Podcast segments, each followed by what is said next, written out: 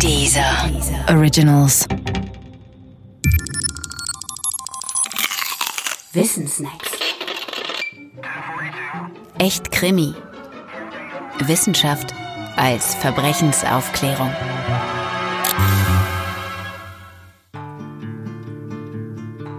Was die Larven verraten. Forensische Insektenkunde. Wenn ein Organismus seinen Geist aufgibt, wenn er also stirbt, dann sind sie sofort da. Sie, das sind all jene, die sich an dem Leichnam gütlich tun wollen. Ein toter Organismus riecht nämlich anders als ein lebender, weil seine Eiweiße zerfallen.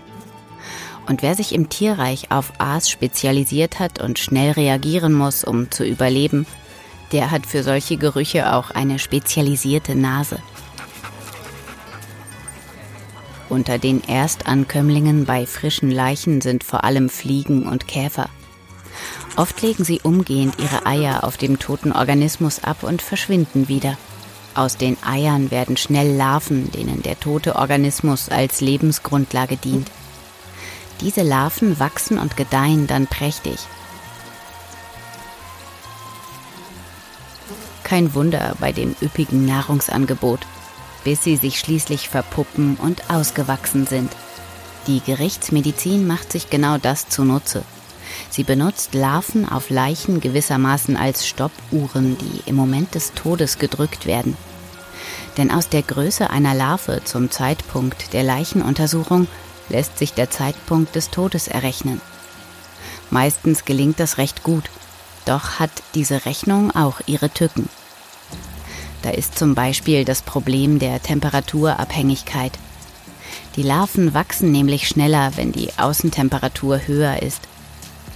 Kennt man aber diese Temperatur und ist sie konstant, etwa dann, wenn die Leiche im geheizten Zimmer einer Wohnung gefunden wurde, dann ist die Errechnung des Todeszeitpunktes wiederum kein Problem.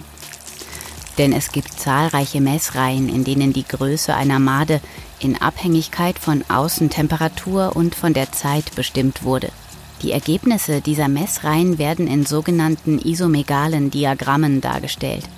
Kern dieser Diagramme sind die Isomegalen. Das sind Linien, die angeben, welche Zeit es braucht, damit eine Made eine bestimmte Länge erreicht, in Abhängigkeit von der Temperatur.